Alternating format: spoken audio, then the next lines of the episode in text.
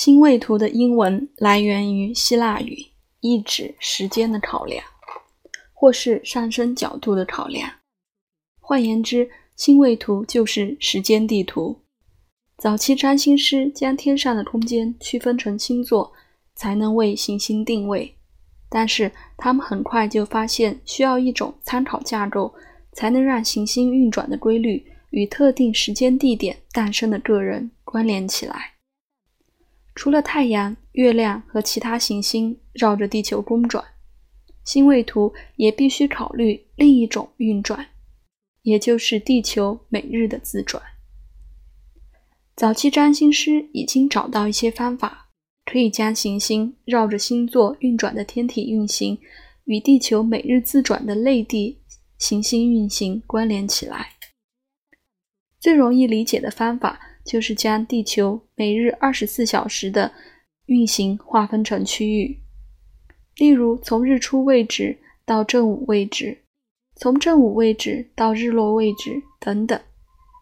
但是在一年中的某些时节，太阳会在地平线上停留较久的时间，所以这些区域的大小不一定均等。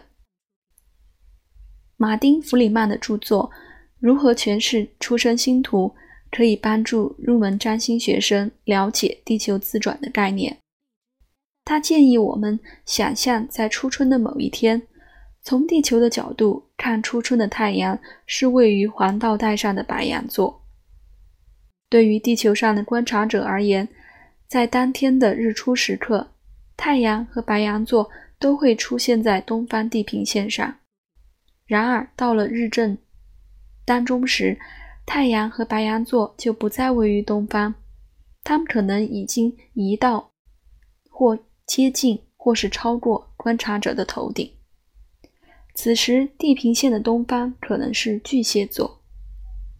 到了日落西下时，太阳和白羊座可能已经移到西方地平线上，其正对面的天秤座与白羊座相距一百八十度，就会出现在东方地平线上。